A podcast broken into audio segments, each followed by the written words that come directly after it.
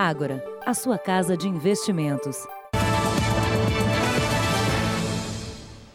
Boa noite. Em nova versão, as mulheres suspeitas do triplo homicídio em São Bernardo do Campo admitem ter participado do assalto à casa da família, mas negam o envolvimento nos assassinatos. A polícia procura pelo homem apontado como responsável por buscar os criminosos depois que eles incendiaram os corpos das vítimas. Parentes das vítimas estiveram na delegacia e confirmaram que os objetos apreendidos são da família assassinada pertences da casa e pertences pessoais, tanto do Romuilk como da Flaviane e do Juan. Brinco, videogame, televisão da casa, essas coisas. Joias e dinheiro estavam na casa de uma jovem, trazida para prestar depoimento.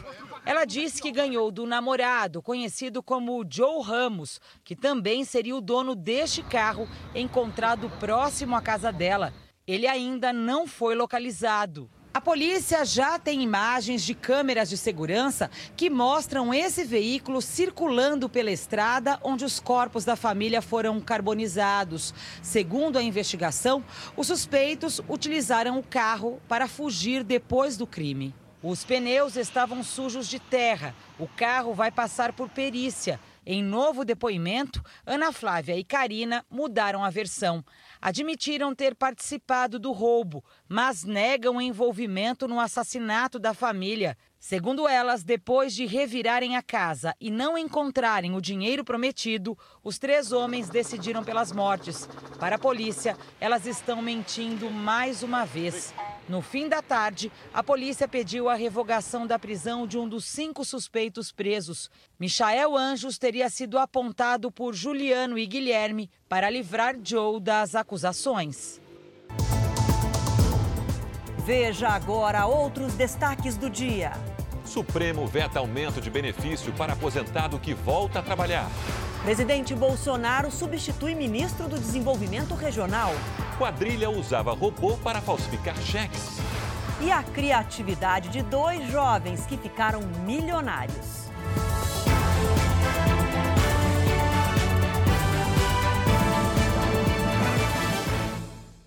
Oferecimento Agora. Investir transforma incertezas em planos. Invista com a gente.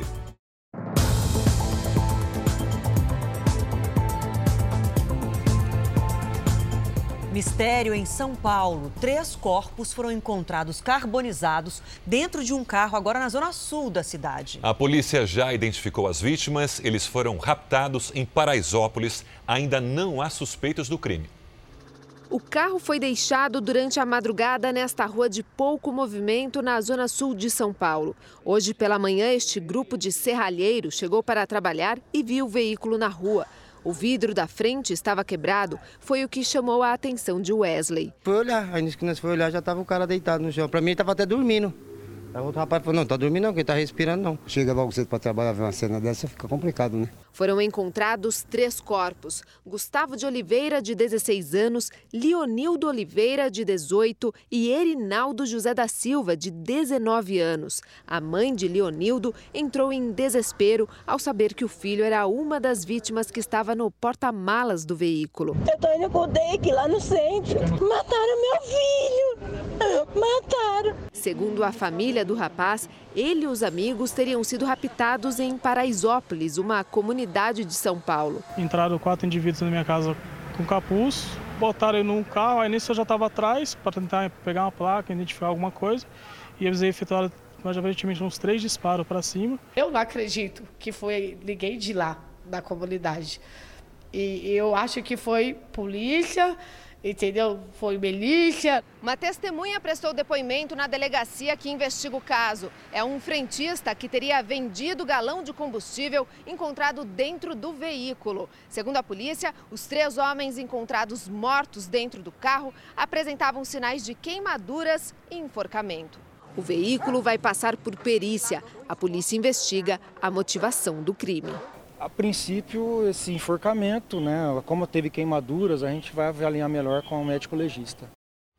Nós procuramos a comunicação da Polícia Civil de São Paulo para esclarecer as denúncias dos familiares que mostramos na reportagem agora, mas ninguém retornou. Em apenas 12 horas, quatro pessoas morreram baleadas e duas ficaram feridas no Rio de Janeiro. É, e um dos sobreviventes é uma criança atingida quando saía de casa. Foi nesse corredor que mãe e filha procuraram abrigo, mas não deu tempo. Nicole, de três anos, ia para a igreja quando foi atingida por uma bala perdida na perna. Segundo testemunhas, os disparos foram feitos por criminosos que passaram de carro. O alvo seria um homem que estava no portão. Ele morreu na hora. Um mototaxista também foi ferido sem gravidade. A menina foi operada e não corre risco de morte. Sente que as coisas realmente estão complicadas e o que nós mais precisamos é de segurança. A rua onde a menina foi atingida tem câmeras de segurança. Agora as imagens podem ajudar a identificar os criminosos. Nicole é a nona criança vítima de bala perdida esse ano no Rio de Janeiro. Duas delas morreram. Outras três pessoas foram mortas a tiros no estado. Na Baixada Fluminense, o sambista Davi Pereira da Silva Pinto foi baleado enquanto dirigia por homens que estavam em outro veículo. A polícia tenta identificar os suspeitos. Em Niterói, na região metropolitana, o militar da Marinha Davidson Silveira foi encontrado morto. A suspeita é que ele tenha sido vítima de um roubo seguido de morte. Já na zona norte do Rio, o policial militar Benoni Nunes de Sá morreu ao reagir a um arrastão na manhã de hoje. Os suspeitos conseguiram fugir. O ministro da Saúde, Luiz Henrique Mandetta, cobrou dos secretários estaduais de saúde planos de prevenção e assistência caso o coronavírus entre no Brasil. O Ministério da Saúde deu um prazo aos secretários. Até segunda-feira, todos os estados, individualmente, terão que apresentar um plano de contingência para o coronavírus. Os secretários precisam ter estratégias de prevenção, vigilância e assistência. Fronteiras, portos e aeroportos também serão monitorados. Neste momento, nós estamos nos preparando para que, num eminente caso, numa possibilidade de acionamento, nós já tenhamos aí tudo, a rede hospitalar, toda a rede de saúde preparada.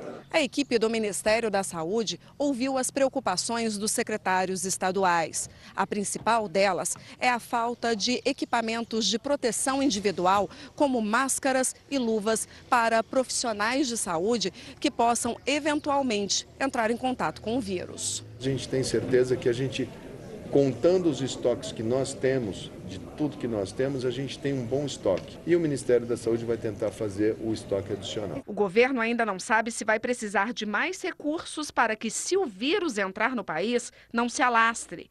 O secretário de Vigilância em Saúde do Ministério disse que não há necessidade de a população comprar máscaras e luvas. Se todo mundo for comprar para poder armazenar em casa, aí obviamente vai ter falta. E por isso a gente tem que evitar que as pessoas é, corram às farmácias ou procurem achando que isso vai lhe dar um nível de segurança maior.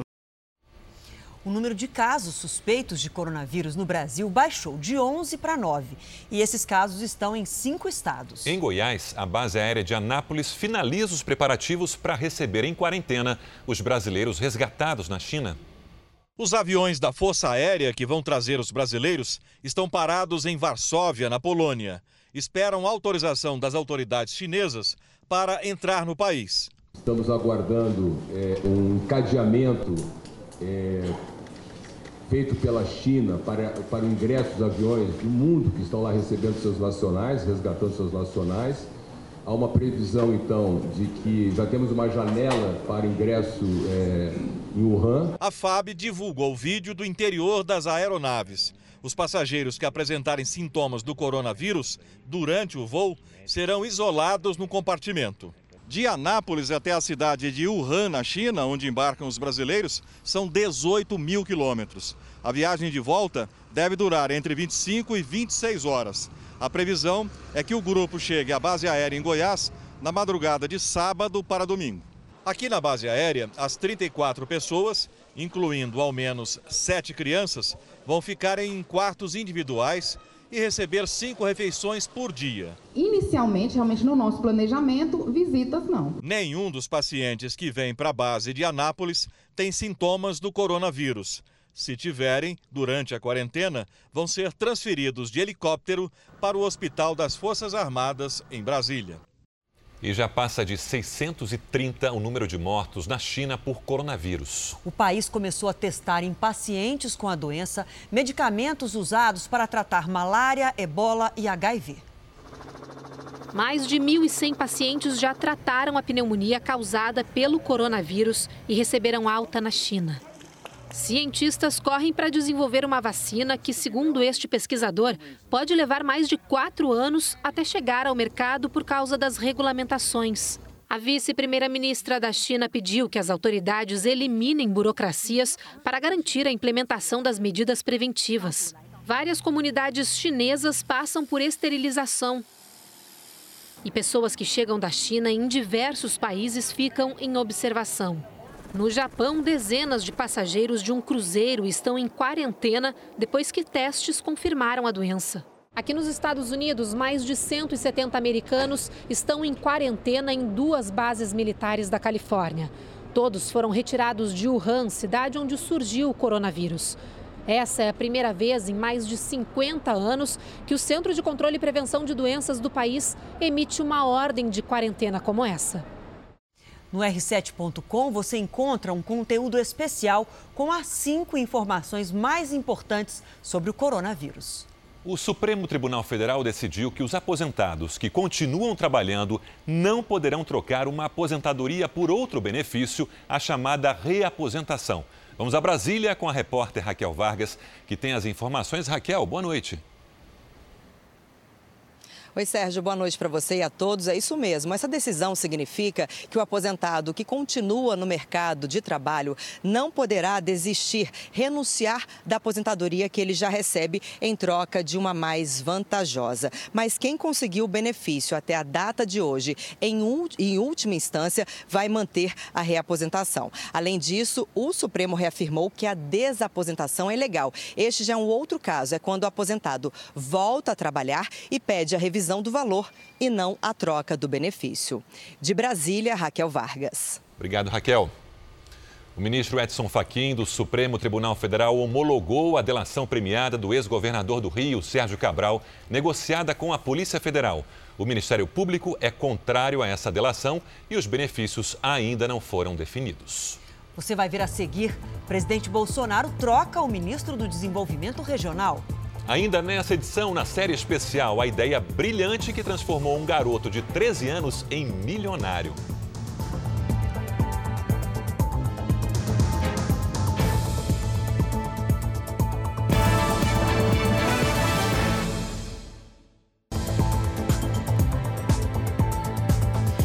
Estamos de volta e vamos direto a Brasília ao vivo, porque o presidente Jair Bolsonaro fez uma troca no Ministério do Desenvolvimento Regional. O repórter Tiago Nolasco tem as informações para a gente. Boa noite para você, Tiago.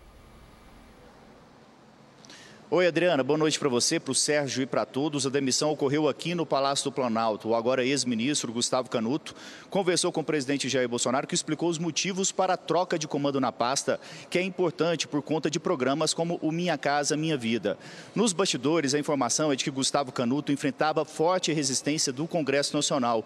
Os parlamentares reclamavam da falta de interlocução com o ex-ministro. Agora, Gustavo Canuto vai assumir a presidência da DataPrev, a empresa de informação e também de tecnologia da Previdência. Já a vaga de ministro de Desenvolvimento Regional será ocupada por Rogério Marinho, que estava na Secretaria Especial de Previdência e Trabalho do Ministério da Economia. O ex-deputado Rogério Marinho se destacou justamente por conta da interlocução com os parlamentares durante a reforma da Previdência é a quinta troca de ministros desde o início do governo. O presidente também advertiu hoje os ministros que estejam pensando nas eleições municipais deste ano. Veja.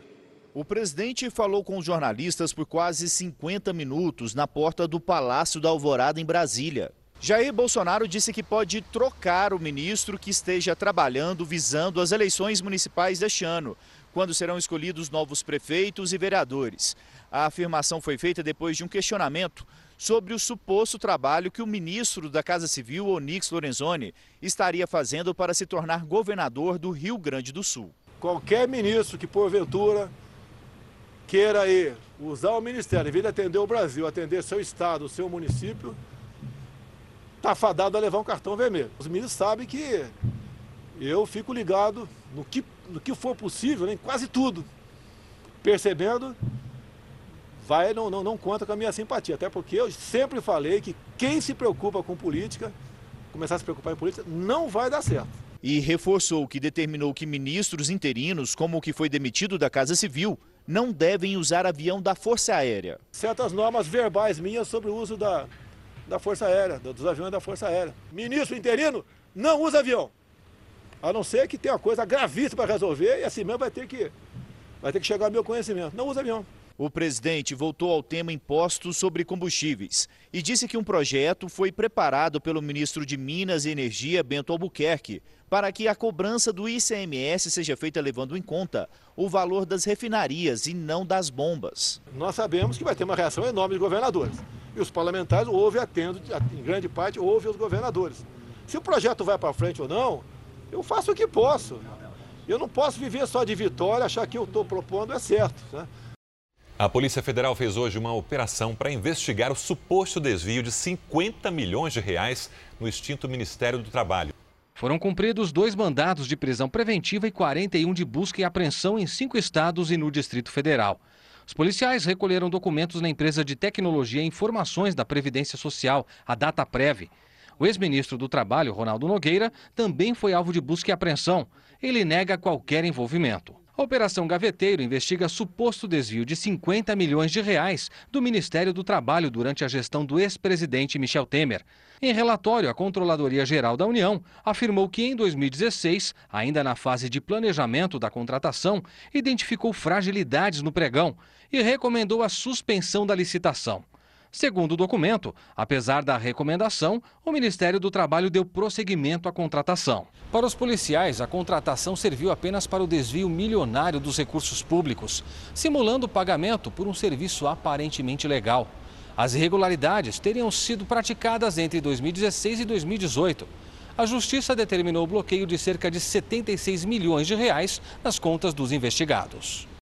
Você vai ver a seguir presa a quadrilha que usava robô para falsificar cheques de idosos. Ainda hoje, na série especial, a jovem empresária que vendeu sabonete e cocada na infância e hoje quer construir um império.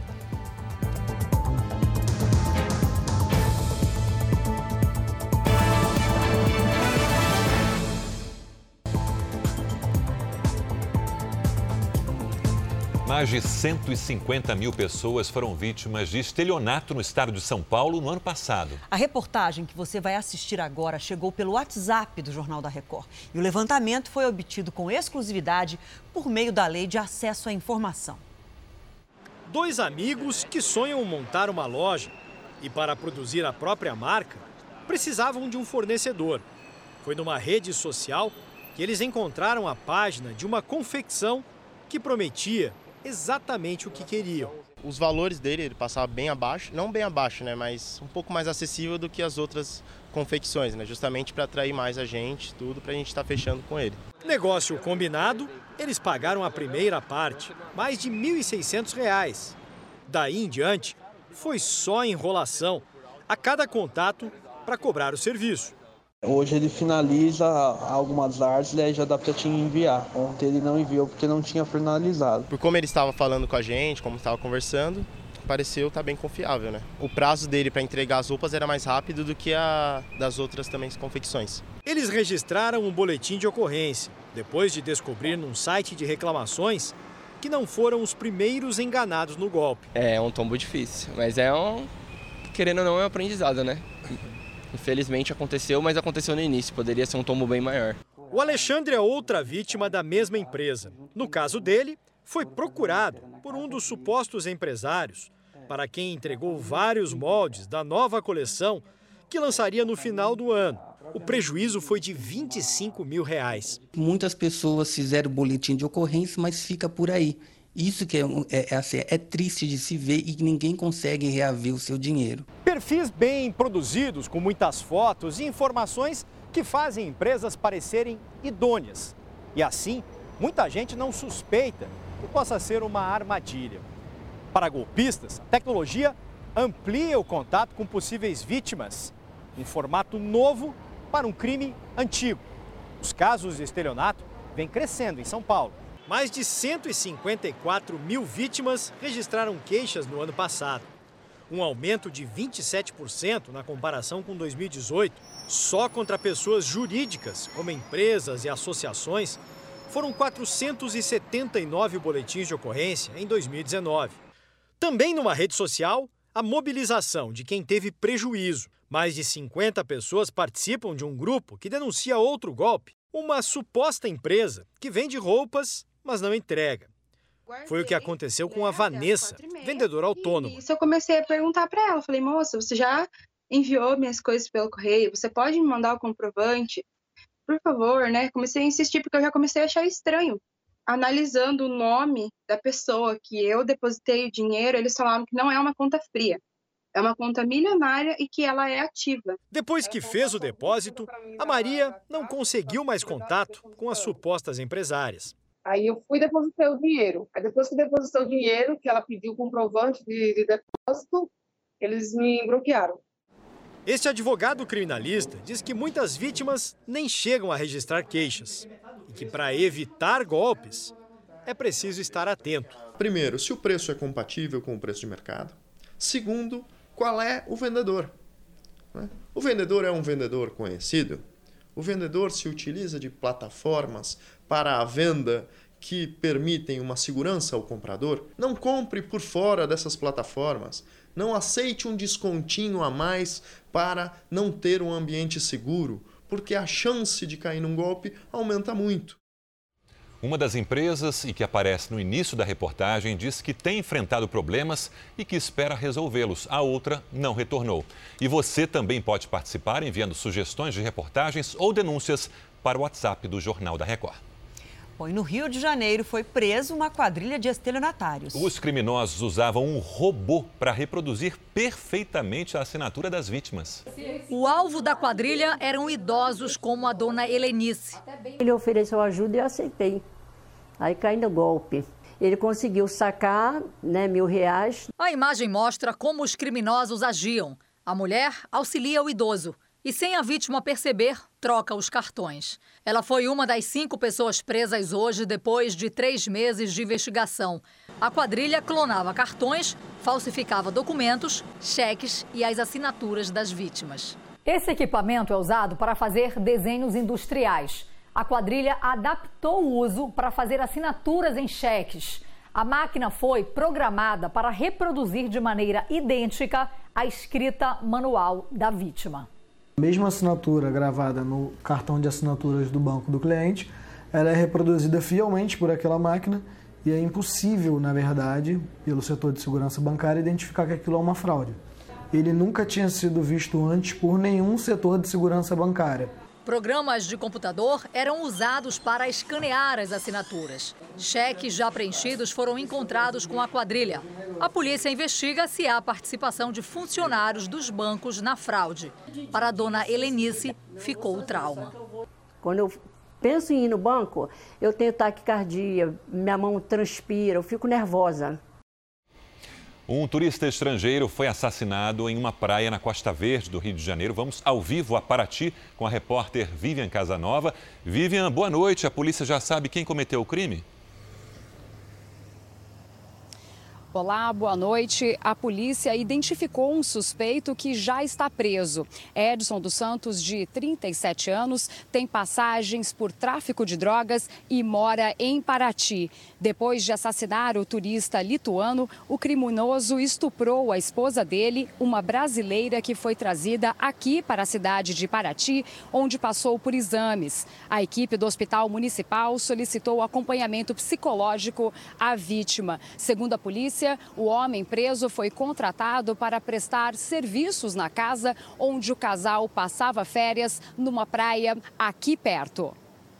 O assassinato e o estupro aconteceram nesta casa alugada pelo casal. Peritos e médicos legistas passaram o dia no local que fica na Praia do Sono, lugar a 27 quilômetros de Paraty e onde só é possível chegar de barco ou por trilha. Segundo testemunhas, o suspeito, armado com uma faca, rendeu a mulher quando ela estendia uma toalha no varal.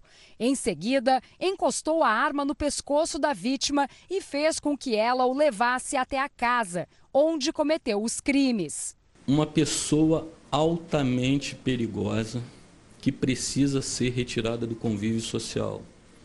Ele, um psicopata. Adam Zindul, de 37 anos, era lituano e chegou ao Brasil no dia 28 de janeiro.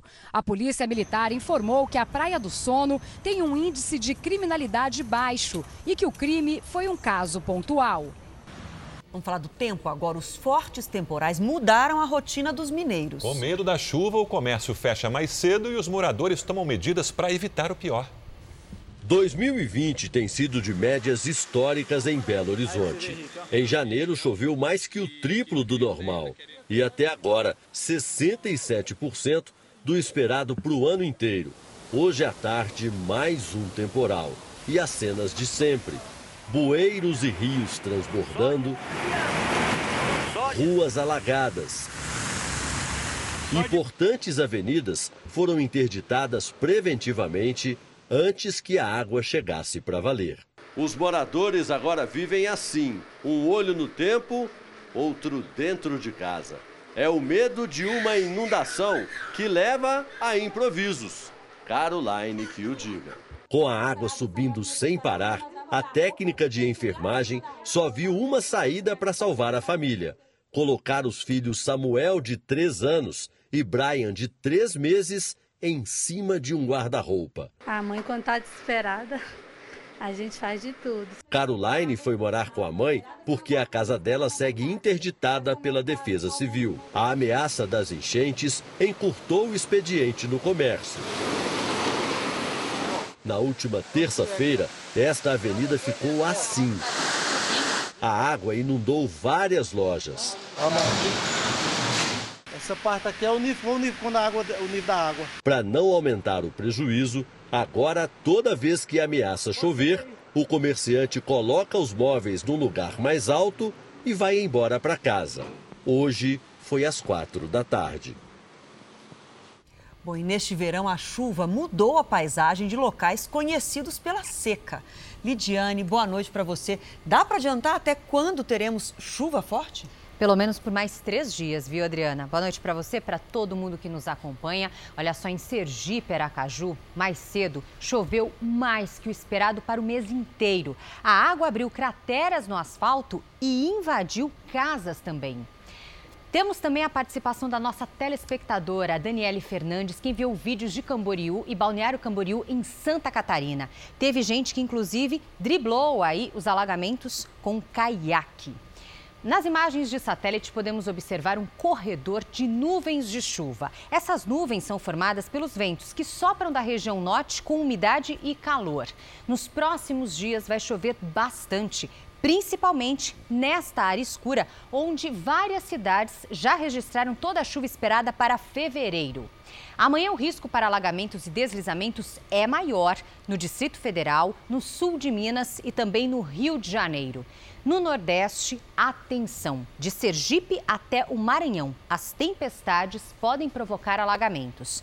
No Sul, calor e tempo firme no Rio Grande do Sul e chuva forte novamente no litoral de Santa Catarina e também do Paraná.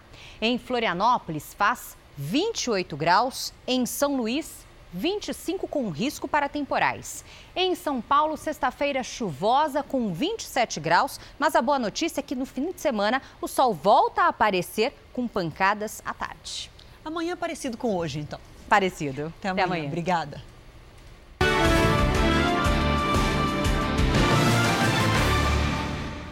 Eleições americanas, o presidente do Comitê Nacional Democrata pediu a revisão dos resultados em Iowa após denúncias de erros na apuração. Após um problema técnico que atrasou todo o processo, 97% das urnas foram apuradas. O ex-prefeito de South Bend, em Indiana, Pete Buttigieg, e o senador Bernie Sanders estão tecnicamente empatados.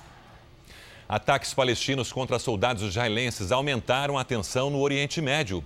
Um carro dirigido por um palestino atropelou 12 soldados em Jerusalém. O autor do ataque foi preso. Ainda em Jerusalém, um homem abriu fogo no monte do templo onde ficam as mesquitas e foi morto pelos soldados. Na Cisjordânia, um palestino morreu após confrontos. Agora eu te pergunto, quem não sonha em ser milionário? A reportagem especial de hoje vai contar como um garoto ganhou o primeiro milhão com apenas 13 anos. E a jovem empresária que vendia sabonete cocada na infância e hoje está construindo o império da dublagem no país.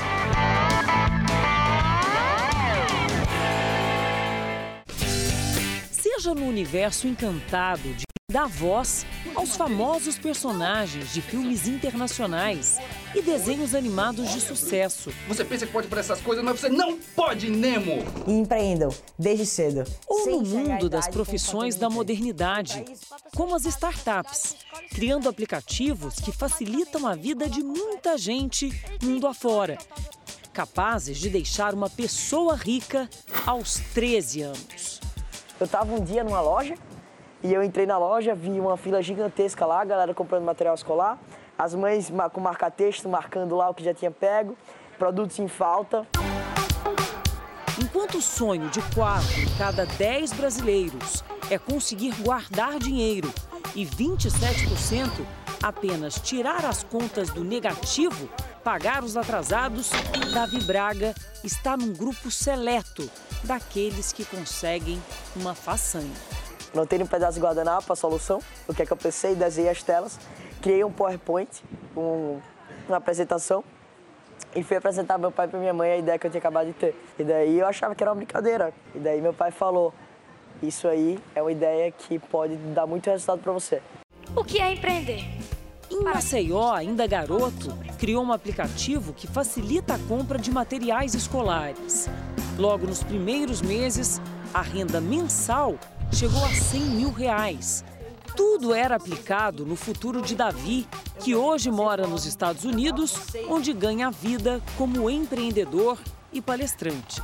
Na vida real, se você quer ter bons resultados em qualquer coisa que você faça, você se dedica, você se esforça, você se empenha. E eu entendi isso, eu entendi essa fórmula e eu consegui aplicar.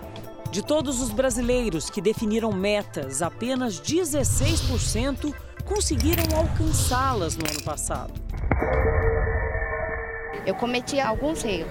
Quais? É, deixando para acumular as dívidas sem poder pagar. Em primeiro lugar, o brasileiro precisa colocar a vida financeira como prioridade. Ou seja, gastar uma, duas horas ali na semana falando sobre finanças. O fato de as pessoas terem foco é, faz com que elas consigam, com que elas se empenhem muito mais. Então, isso realmente leva as pessoas muito mais próximas do seu objetivo. Antes você pensava, por que não gastar? Hoje você fala, por que, que eu vou gastar nisso se isso vai prejudicar o meu objetivo que é muito maior?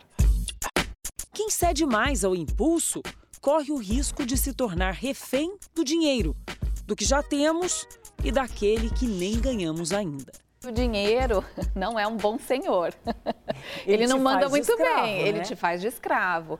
E hoje a gente tem uma escravidão moderna, vamos dizer assim. A escravidão moderna são as dívidas. Uhum. Por quê? É o gastar antes de receber. Você vendeu a sua liberdade quando você vendeu o seu futuro. Rayane fez o contrário. Para complementar a renda e patrocinar a universidade e projetos extras, resolveu empreender. Aos 10 anos, começou vendendo sabonetes, depois cocada. Eu percebo hoje que intuitivamente eu aprendi o encantamento do cliente ali. Hum. Então eu pegava o sabonete, dava na mão, falava, cheira, fica com esse aqui de amostra grátis. E aí no dia seguinte a pessoa falava, nossa, eu quero três. Fazia a, a tabuleira da cocada para vender, tá. mas tinha aquela provinha. Então, para poder encantar o cliente ali, ele sentir e falar, nossa, eu quero vários. E assim, foi se capacitando, se tornou atriz, dubladora. Os bicos patrocinavam a escalada. Então surgiu uma ideia inovadora pela internet. Por que não cursos de dublagem online? Você grava o curso uma vez e você vende ele várias vezes. Você pode ter mil pessoas na turma. É só ter uma equipe pronta para atender aquela galera. Falei, é isso. Aos 26 anos, chegou o primeiro milhão. Virou referência no marketing digital, capacitando centenas de dubladores, gerando renda e emprego. Esse ano a empresa vai dar mais um passo importante: deixar de fazer parte apenas do universo virtual. Aqui nesse espaço, com mais de 2 mil metros quadrados e vários ambientes, vai funcionar a Sociedade Brasileira de Dublagem, que vai oferecer de maneira direta mais de 50 empregos e trabalho para outras centenas de talentos. Pelos negócios fechados até agora e a estimativa de contratos futuros, a previsão é de triplicar o faturamento até o fim desse ano.